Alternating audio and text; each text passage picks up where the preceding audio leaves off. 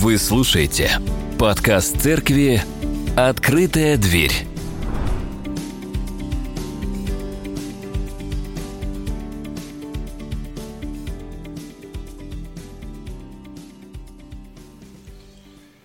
Зима близко.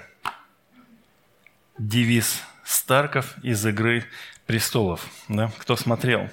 Под сериал переписали серию фэнтези романов Джорджа Мартина «Песнь льда и огня». Сначала там было пять книг, Потом их, он стал дописывать еще, и это стало уже неинтересно.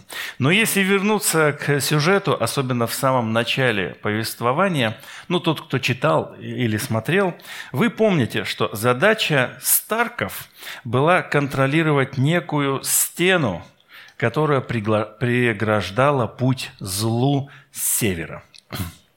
Этот девиз как бы держал в тонусе всех – Опасность близко, поэтому зима близко. Мы расслабляться не можем. Мы должны быть готовы. Будь внимателен, говорим мы ребенку, выходящему на улицу. Да, он должен понимать, что улица – это место повышенной опасности. И если кто выезжает в дорогу, то мы благословляем его и просим, будь внимателен, особенно если это твоя жена – или ребенок, которого ты научил водить, будь внимателен, пожалуйста. Дорога – место крайне повышенной опасности, даже если есть разделительные бордюры, которые не позволяют вылететь навстречу. Но как мы с вами видим а, последние публикации, и рядом в частности, с нашим домом э, на МКАДе с, с, буквально на днях происходит несколько мощнейших э, аварий, где участвуют там 9 машин, 5, э, и все они идут в одну сторону. Поэтому дорога – место повышенной опасности. А я так думаю, что Джордж Мартин, когда э, писал свою э, сагу, он слезал из послания Петра то, о чем мы с вами сегодня будем читать. Впрочем, близок всему конец. На самом деле оригинал не так звучит, что впрочем, как бы близок же всему конец. А если упростить, то можно сказать конец близко. На прошлой неделе мы с вами детально разбирали предыдущий отрывок, и я хочу повторить основную мысль. Христос пострадал плотью за нас, и нам нужно вооружиться прозорливостью, рассудимостью, понимая, что пострадавший плотью, то есть Христос, прекратил грех. Имея это в сознании, мы должны остальное время в этой плоти жить не желаниями плоти, но по воле Бога. И также мы говорили о том, что мы будем получать приглашение – от воли языческой, то есть нашей прошлой жизни, поучаствовать в пирушках. И вот здесь, после всего вот этой всей мысли, Петр добавляет еще один немаловажный элемент мотивации. «Не проспи, близок всему конец». Здесь Петр использует два глагола в повелительном наклонении. Далее – будьте благоразумны и бодрствуйте. Однако здесь есть одна грамматическая особенность. А, нам в русском языке этого не видно. Он использует категорию времени аорист, что обозначает законченное во времени действие в прошлом и примерно соответствующее нашему русскому глаголу совершенного вида, то есть «я сделал».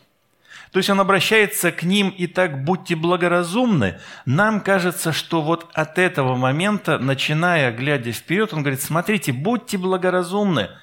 Но на самом деле читатели видят совсем иное. Как бы уже будьте благоразумны до того момента, как я вам обратился. Можно иначе это понимать. Можно понимать, как он говорит, конец близок, поэтому успей до этого конца заскочить в вагон уходящего поезда. И используя эту категорию времени, аорист Петр помещает нас в прошлое, хотя и говорит о будущем.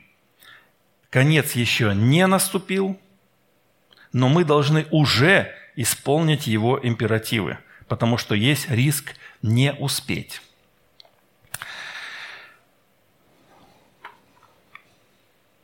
Он говорит, будьте благоразумны.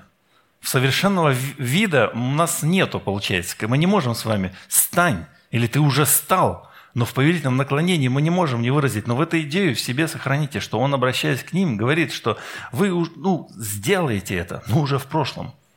Итак, будьте благоразумны. Хорошая иллюстрация, использовано здесь слово, вот благоразумны, мы видим в Евангелии от Марка. Марк, напоминаю, что был учеником Петра, и считается, что Марк написал Евангелие со слов Петра, поэтому мы обращаем внимание на него особым, особым образом. Давайте прочитаем этот отрывок. «Приходят к Иисусу и видят, что бесновавшийся, в котором был легион, сидит и одет, и в здравом уме» и устрашились. Вот это слово «в здравом уме» как раз использует Петр в своем повелении к читателям. «Будьте в здравом уме».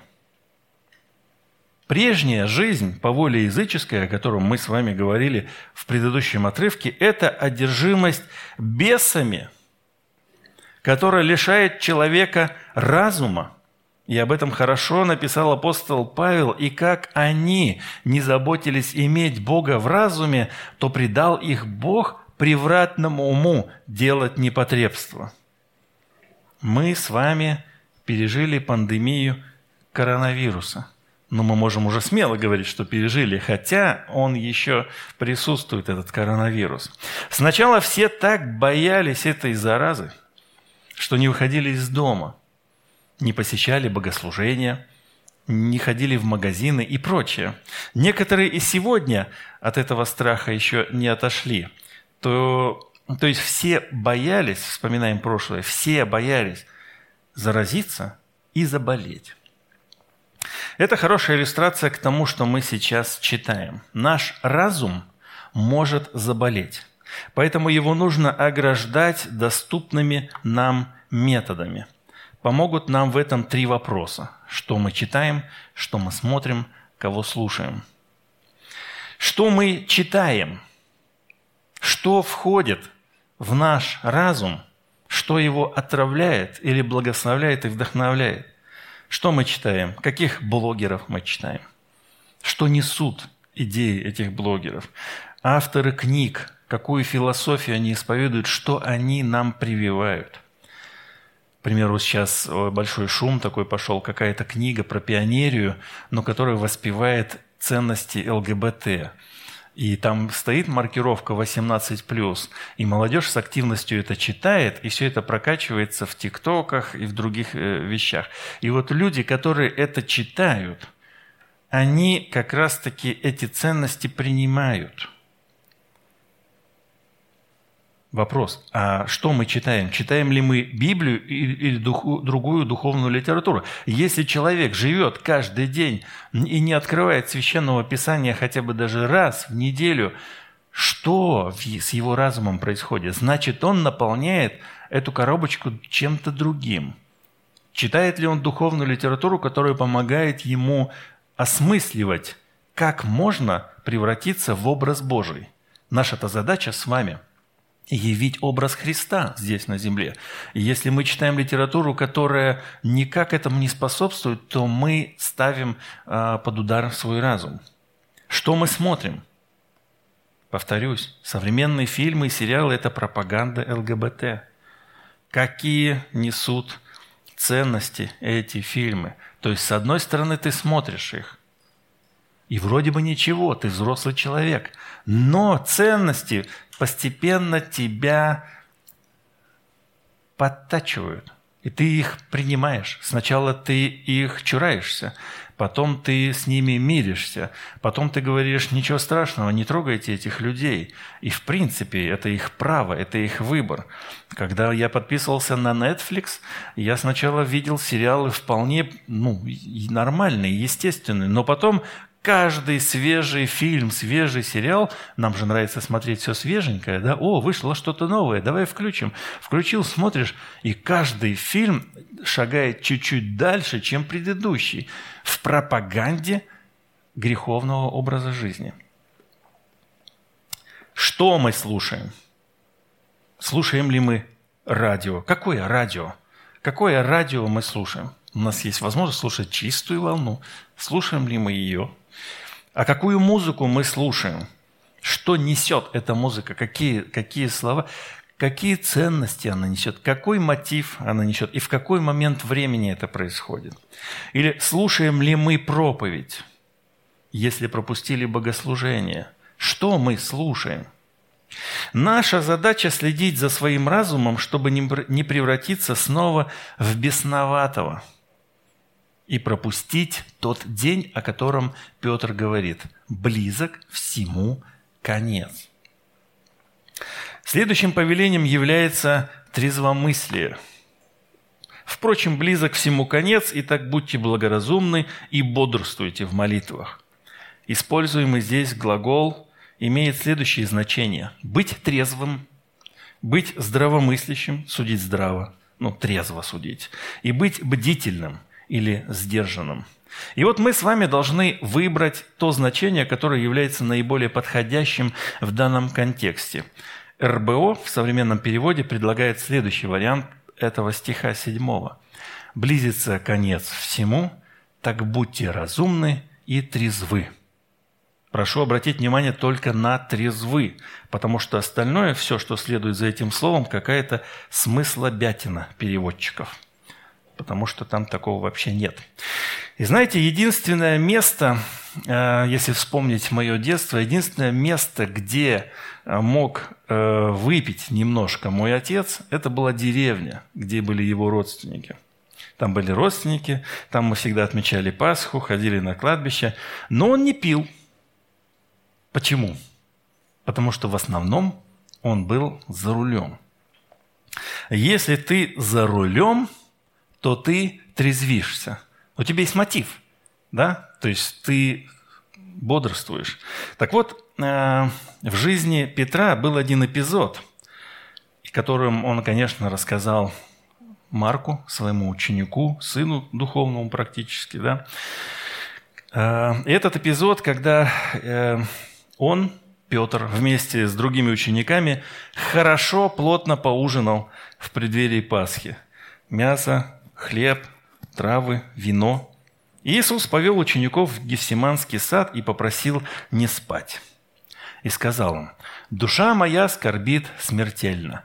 Побудьте здесь и бодрствуйте». И, отойдя немного, пал на землю и молился, чтобы, если возможно, миновал его час сей. И говорил, «Ава, Отче, все возможно тебе, пронеси чашу сию мимо меня, но ничего я хочу, а чего ты? Возвращается и находит их, находит их спящими и говорит Петру, Симон, ты спишь? Не мог бы ты бодрствовать один час? Бодрствуйте и молитесь, чтобы не впасть в искушение. Дух бодр, плоть же немощна. И опять отойдя молился, сказав то же слово – и, возвратившись, опять нашел их спящими, ибо глаза у них отяжелели, и они не знали, что ему отвечать. И приходит в третий раз и говорит им, вы все еще спите и почиваете. Кончено. Пришел час, вот предается Сын Человеческий в руки грешников. В этом признании Петр мог бы иначе подать информацию, наверное, да? Но здесь мы видим, что Иисус обращается к Петру и говорит, «Петр, ты спишь?» И в этом признании глаза у них отяжелели, которые Марк записал со слов Петра, кроется суть. Чтобы бодрствовать, нужно выполнить некие условия. Все из нас замечают эту подлую особенность нашей плоти. Когда ты плотно пообедаешь, то тебя сильно клонит ко сну. Чем больше поешь, тем сильнее тебя клонит ко сну. Петр плотно поел, поужинал, выпил и оказался неспособным к бодрствованию. А ведь Иисус просил. Это один из эпизодов, которые сопровождали Петра в его дальнейшем служении, то есть то, что он понес с собой в своей памяти. Поэтому он так много внимания уделяет бодрствованию, трезвому образу. Чуть-чуть позже в своем послании он еще раз призовет читателей, то есть нас с вами, к трезвлению. Он напишет «Трезвитесь, бодрствуйте, потому что противник ваш дьявол ходит, как рыкающий лев, ища кого поглотить». Хорошо, хороший отрывок, можно было бы сейчас еще и о нем поговорить, но этот отрывок мы с вами рассмотрим через три недели, и проповедовать будет Вадим. Молитва – это тот инструмент, который может помочь нам, это то средство, которое может помочь нам в выполнении двух императивов Петра – быть в здравом уме и быть трезвыми. Это некий цикл, который повторяется. Ты можешь быть трезвым и в здравом, и в здравом уме благодаря молитве – то есть молитва защищает и сохраняет твой разум от инфекции иных ценностей. Ты можешь продолжать молиться, потому что ты в здравом уме и трезв. Вот этот цикл, в него Бог нас поместил. Еще раз, ты можешь быть трезвым и здравом уме, потому что молишься, и молиться, потому что бодрствуешь и трезв. Не выпади из этого цикла. Далее следует повеление не в форме императива, но указание на образ жизни, которым мы должны ожидать приближения того дня, конца. Более же всего имейте усердную любовь друг к другу, потому что любовь покрывает множество грехов. Имейте усердную любовь друг к другу.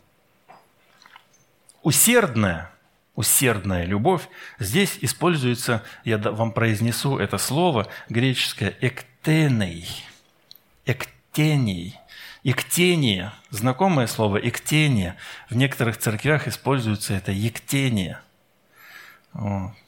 И имеет значение постоянный, усердный и прилежный постоянный, усердный и прилежный. И от этого предлагательно берет свое название вот это ектение в православной церкви, прилежное моление. Усердное моление. Просто так назвали, и вот она есть в этой части, в этой части. Мы с вами тоже э, произносим усердное моление и перед служением, и, и вы еще и дома это делаете. Итак, если мы с вами будем понимать любовь как постоянную и прилежную – мы будем недалеки от истины. Имейте постоянную любовь друг к другу.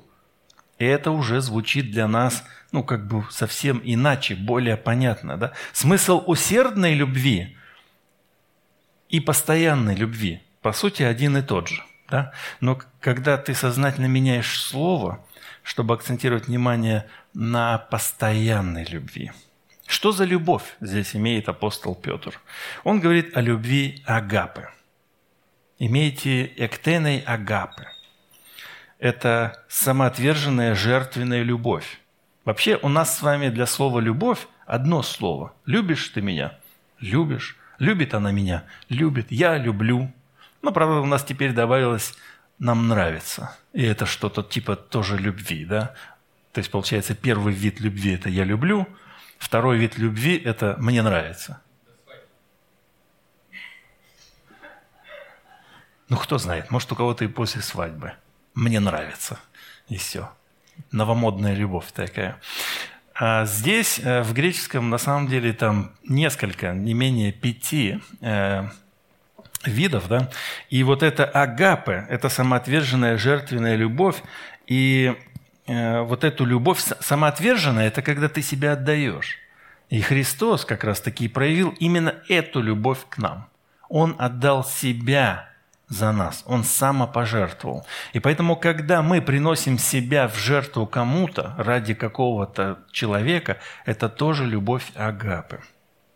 И вот э, такую, именно такую любовь на постоянной основе Петр говорит нам иметь друг к другу. Имейте, говорит, вот эту самопожертвенную э, любовь самоотдачи.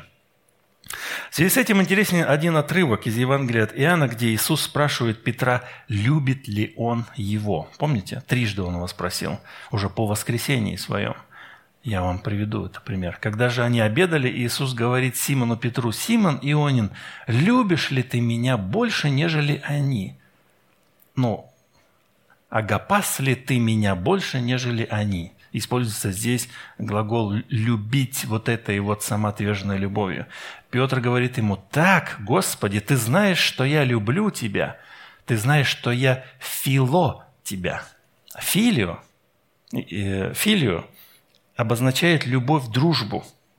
Вот эту, знаете, товарищескую дружбу, когда вот приятели любят друг друга. Э, вот это есть как раз-таки филио. Филео, глагол, филио, суще, существительное. То есть естественность, она простая, естественная симпатия к своим друзьям, товарищам или кому-нибудь, или к любимому занятию. Я люблю пить кофе. Это будет фило. Это вот такая любовь. Поэтому вот почему Петр на вопрос «любишь ли ты меня любовью агапы?» отвечает ему «люблю тебя любовью филео».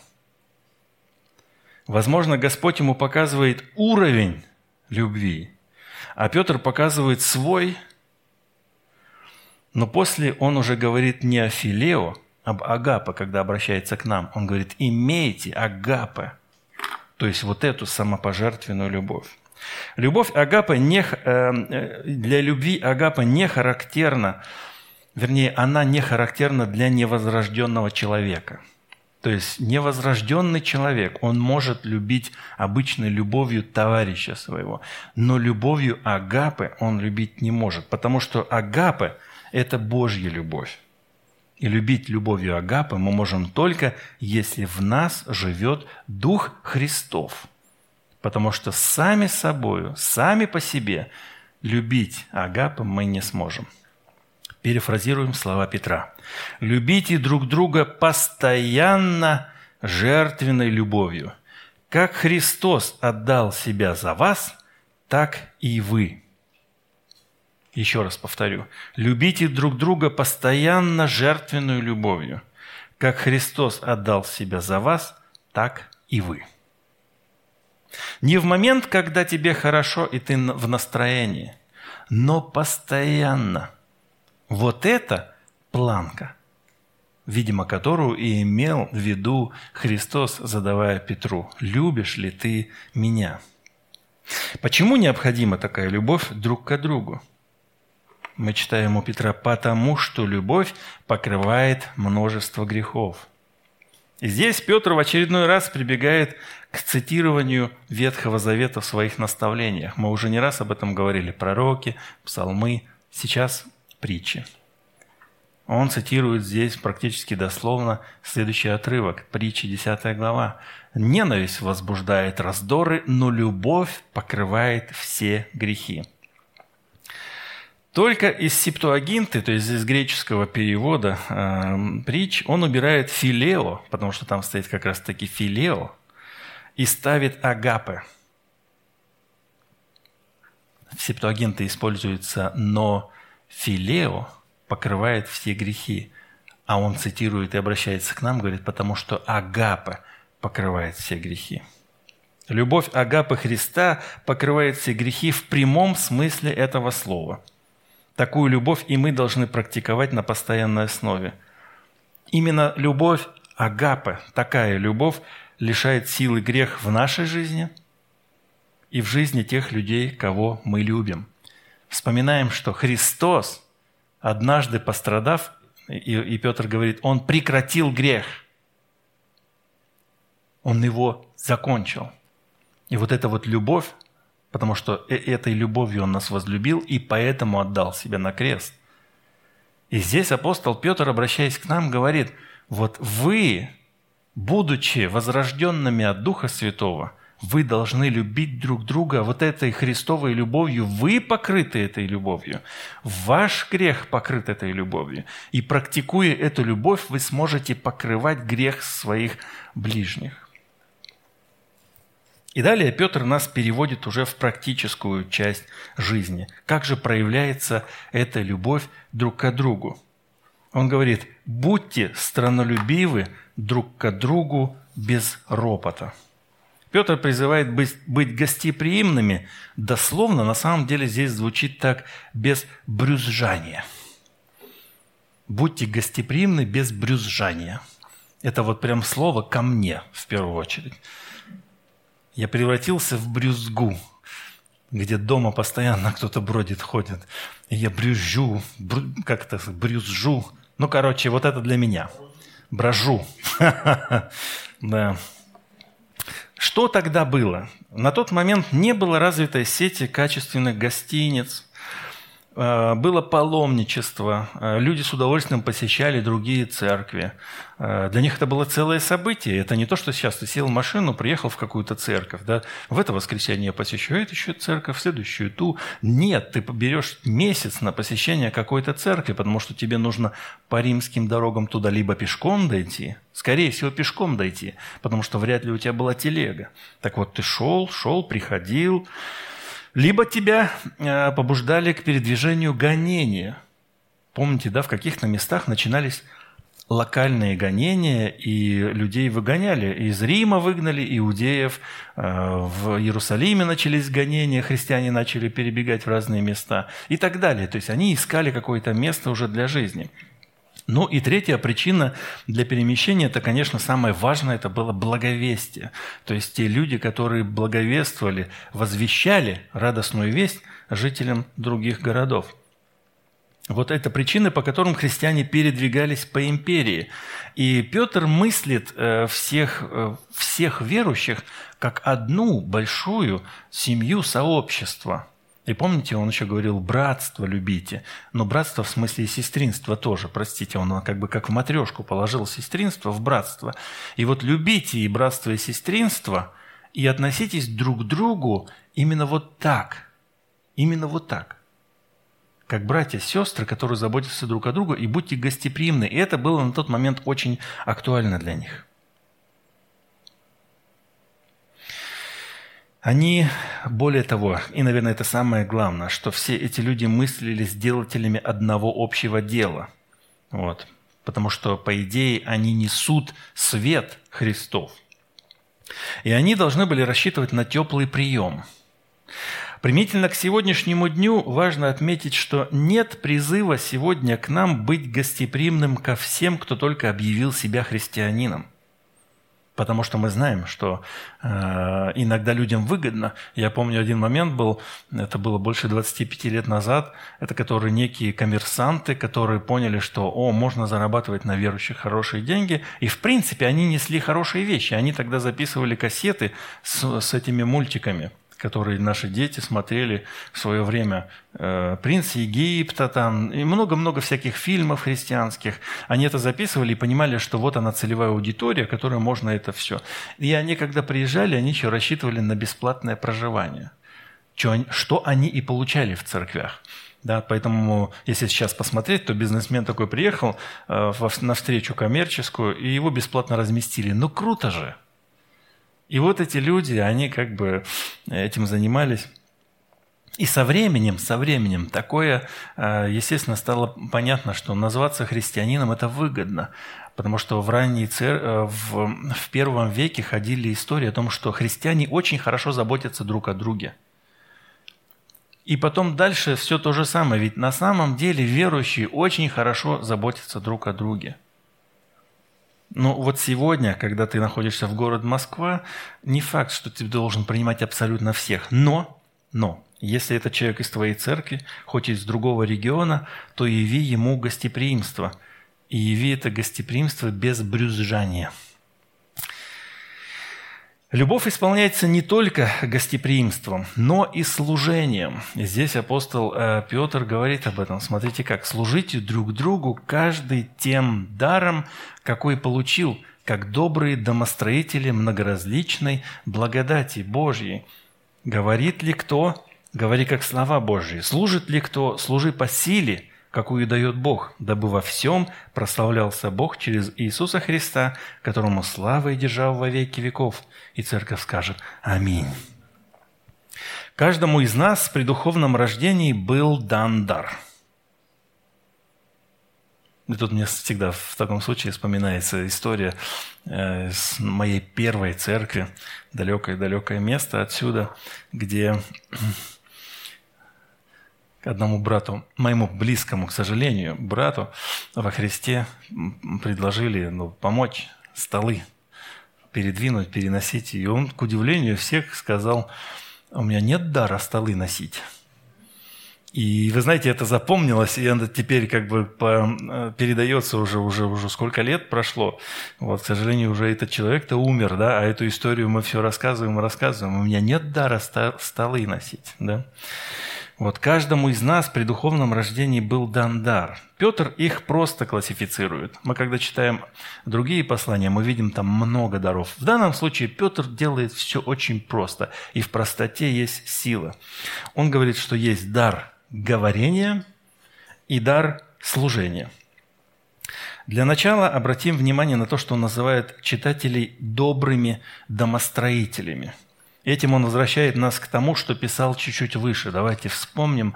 Он говорит, «И сами, как живые камни, устрояйте из себя дом духовный, священство святое, чтобы приносить духовные жертвы, благоприятные Богу и Иисусом Христом. И он снова возвращается к образу дома, а мы с вами, каждый читатель послания, те, кто этот дом строит и следит за порядком в нем. Это базовая вещь. То есть, если ты воспринимаешь общину как вот этот дом духовный, и он говорит, что... И мы вспоминаем тех людей, помните, которые, на которую хороший управитель. И счастлив тот управитель, которого хозяин найдет трезвым, опять же, бодрствующим, раздающим еду в свое время работникам, и все будет у него хорошо. И плохо будет тому правителю, которого найдет господин а, пьянствующим с товарищами и голодными рабами.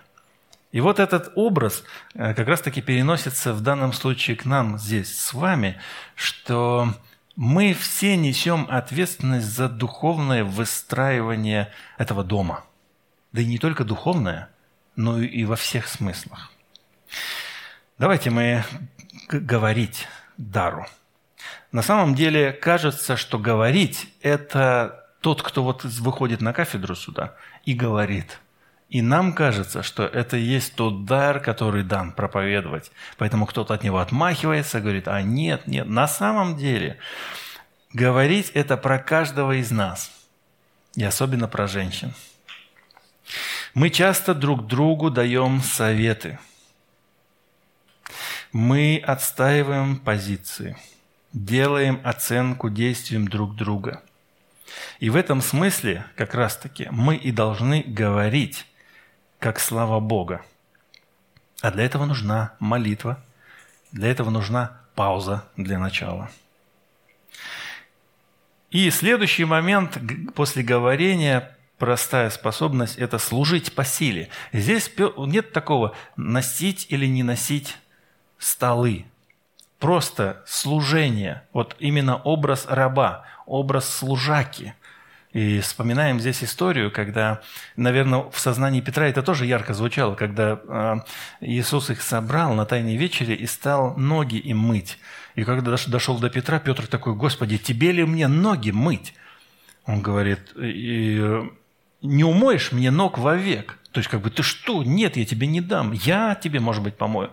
Но тогда Иисус ему сказал, что, ну, если я тебе не умою ног, то есть, если ты не примешь служение, то не будешь иметь части во мне. Здесь кроется очень важный момент, что многие люди любят служить, как бы отдавать, но не любят принимать служение. Потому что они думают, что если мне послужат, то сделают меня зависимыми от себя. Но христианство совсем про другое. Иисус говорит, я вот вам явил, я господин, но явил вам образ служения.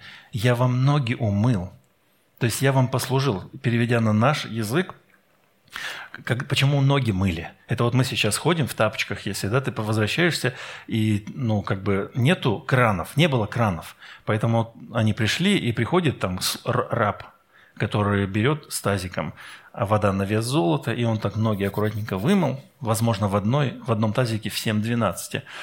Ну, Иисус стопудово в одном тазике в 7-12 вымыл ноги, да, то есть он послужил. Сейчас мне рассказывали одну историю, э, есть такой брат уже взрослый, и у него много-много детей, и он, его дети так хотели служить, они говорят, папа, как нам применять этот вот, вот, вот это вот, как Христос помыл ноги? Он говорит, сейчас актуально мыть колеса. И вот приезжающие к ним в гости люди, которые там э, приезжали для встреч разных, они им намывали колеса. Понимаете, да, смысл применения того, что в чем сейчас человек нуждается, в том-то ему и надо послужить. Но он тебе может сказать, нет, вы знаете, я лучше сам помою себе вот машину, вот завезу ее в специальную мойку, там заплачу определенные деньги, но вы, пожалуйста, не трогайте. Почему? Почему ты не даешь послужить тебе? И этот отрывок, который мы с вами, э, э, апостол Петр, это его жизнь вся. Он это пережил, и он говорит дар говорения и дар служения. И говорит, служишь ли, служи по силе, которую тебе дал Бог. И я так понимаю, этот отрывок, что не надо отлынивать. Тебе Бог дал дары сотого уровня, а ты служишь как имеющий двадцать пятый уровень. Ты зарываешь свой талант. Помните, что было с рабом, который зарыл талант? Печальная участь. В той притче раб отказался приносить прибыль своему господину. Помним эту притчу? Господин дал деньги, одному один, другому два, другому пять, десять, и сказал, вот вам инвестиция, я когда вернусь через год, вы мне должны принести деньги – вы рабы, вы должны принести деньги. Вот. Все принесли, и один такой жадный, он говорит, что это я буду ему нести деньги? Я еще и рисковать должен, он просто их спрятал. И потом ему же их и вернул. И тогда, помните, да, он сказал, ах ты неверный раб или ленивый, и прогнал его, отправил его в ад – в нашем же случае, имеющимися талантами мы должны служить друг другу. Ну, тем самым мы будем приносить прибыль Богу. Вот именно так мы должны на это смотреть. И в конце концов, в этом отрывке мы с вами читали, что во всем должен прославляться Бог через Иисуса Христа. Все, что мы говорим, все, что мы делаем, максимально доступно для нас образом, в смысле, если ты сотого уровня или 50 уровня или 25 уровня – игрок, то ты должен играть именно на этом уровне и приносить э, прибыль с этого уровня. Цель же наша – прославлять Христа. Итак, воля Божья в том, чтобы человек принял Христа верой, здесь конец греха, и жил такой жизнью, чтобы, практикуя данную ему любовь Агапы, он делал все, чтобы прославлялся Бог – по итогам сегодняшних размышлений несколько пунктов могу вам сказать. Во-первых, конец близко. Это должно быть в нашем сознании всегда. И через понимание близкого конца мы должны смотреть на все наши действия. Помните, ранние христиане, они же даже продавали все свое имущество. Варнава был богат и продал все. Интересно, кстати, к Иисусу подошел богатый юноша – который говорит, которому Иисус предложил последовать за собой. Вот скажите, если бы вам Христос предложил последовать за собой, вы бы пошли? Уверен, вы сейчас все скажете, да, конечно. А он бы вам сказал, ну смотри, все, что ты имеешь, отдай нищим и пойдем за мной. Вот все, что у тебя машина есть, дом есть, э, работа там какая-то, вот это все оставляй, пойдем за мной. Что-то давайте признаемся по-честному – что, наверное, не каждый из нас с радостью и с легкостью это сделает, верно? Более того, тот же Петр, он оставил и жену свою и последовал за Христом. И, возможно, детей своих. Потому что мы читаем в некоторых отрывках, что э, если ты любишь кого-то больше, чем меня, ты недостоин меня – так вот, когда ты смотришь на все через призму того, что конец близко, то тебе легко принимать решения в пользу Царства Небесного. Мы же с вами живем здесь так, как будто будем жить здесь вечно. Мы хотим, чтобы все сохранилось. Вспоминайте себя, как вы расстраиваетесь от того, что вашу шубку поела моль, или вашу маши, машинку погрызла ржавчина, или деньги вдруг обесценились, или «Ай, Айфон теперь не купить, я сегодня слышал, Ростестовский, да? Потому что мы с вами так хотим жить здесь и жить долго. Давайте помнить о том, что на самом деле конец близко.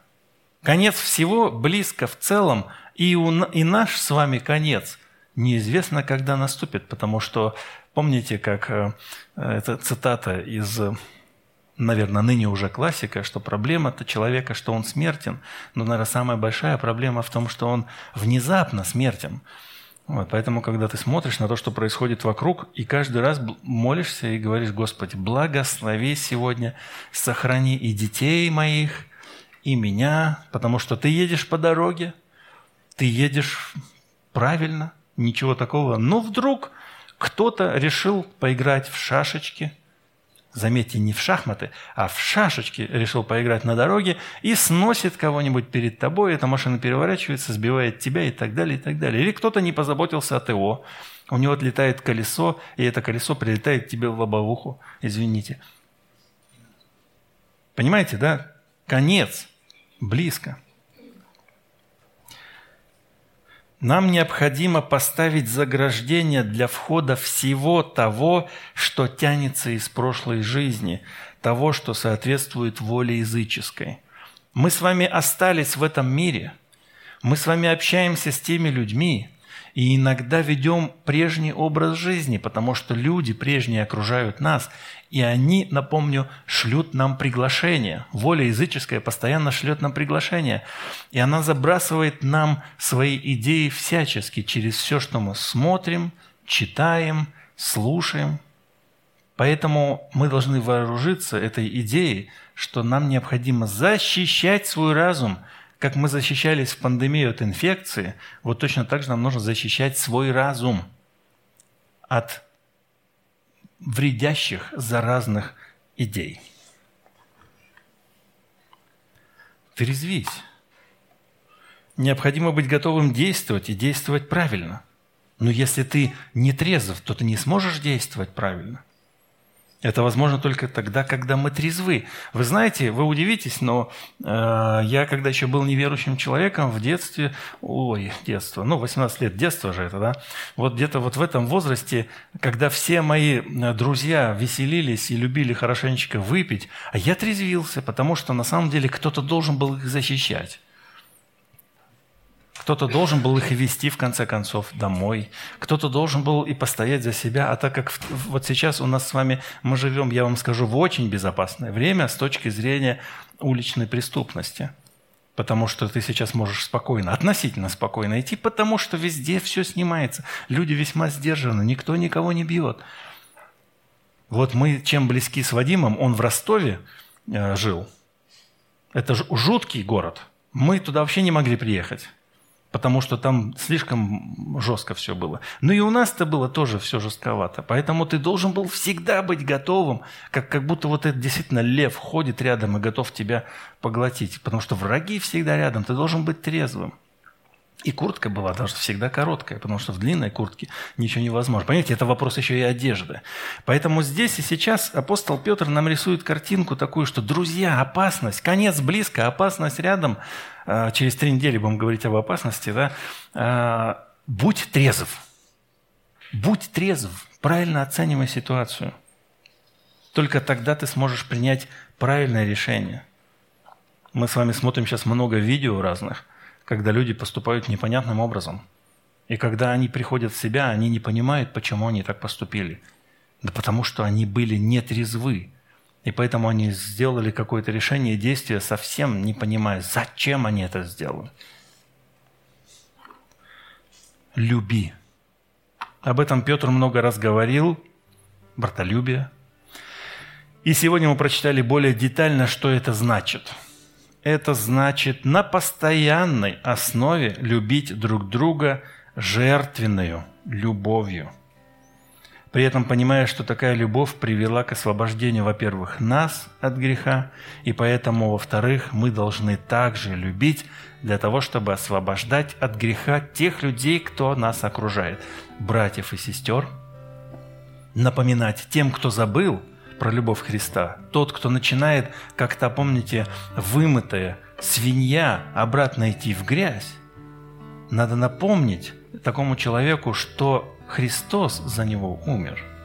Ну и, конечно же, те люди, которые о любви Христовой и не знают, им это нужно вообще рассказать о том, что ты знаешь, твой конец близок, и он печальный, но есть для тебя благая весть.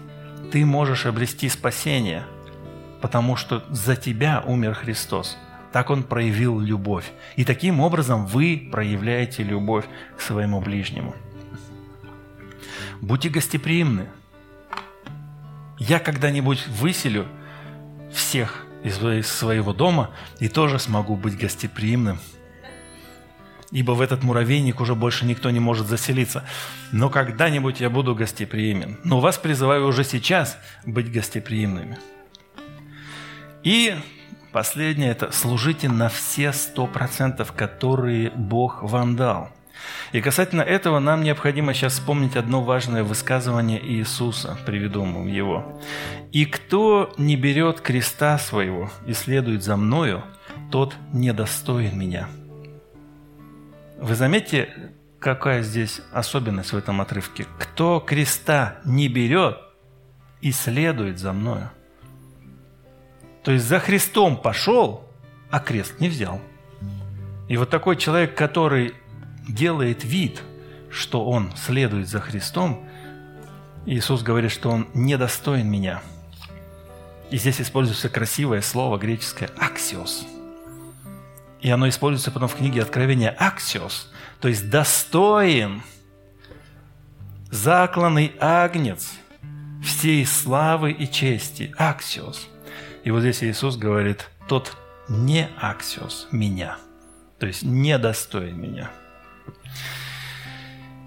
вот о чем говорит Петр в нашем отрывке. Давайте это вынесем сегодня и начнем практиковать, начиная уже с сегодняшнего дня, все эти пункты, о которых мы здесь с вами говорили. А сейчас поднимемся, еще раз помолимся и прославим Господа за Его жертву. Бог великий, всемогущий, благодарим Тебя за Слово Твое – Благодарим Тебя за возможность вот так собраться, поучаствовать в совместном делании для Твоей славы, для того, чтобы получить благодать от Тебя, Боже. Мы сегодня здесь собрались, чтобы и отдать, и получить, отдать свое сердце и получить благодать от Тебя. И вот мы вместе, Боже, пели Тебе и будем петь еще, и вместе будем практиковать Слово Твое, Боже, которое Ты оставил нам. Благодарим Тебя за него. Благодарим за Иисуса, который положил конец греху, и мы можем войти в эту победу, стать ее частью, стать частью тела Твоего. Можем практиковать э, в своей жизни также Твою любовь, имея Дух Святой. Даруй нам, Боже, для этого всякой возможности, и силы, и способности – Обнови нас, Боже. Сегодня в воскресный день мы собрались здесь для того, чтобы отряхнуть прах этой прежней недели. Возможно, кто-то из нас сказал или сделал что-то недостойное Тебя. Прости, Господь, и помилуй, и освободи, и очисти. И позволь нам вступить в следующую неделю обновленными сегодня Духом Твоим Святым. Обновиться в сознании своем, обновиться в духе, обновиться в веровании Боже и обновиться от теплого, дружеского, именно любовного отношения друг к другу здесь во время богослужения. Славим Тебя, и Тебя сейчас будем еще прославлять, петь Тебе, Боже. Прими нашу хвалу. Аминь.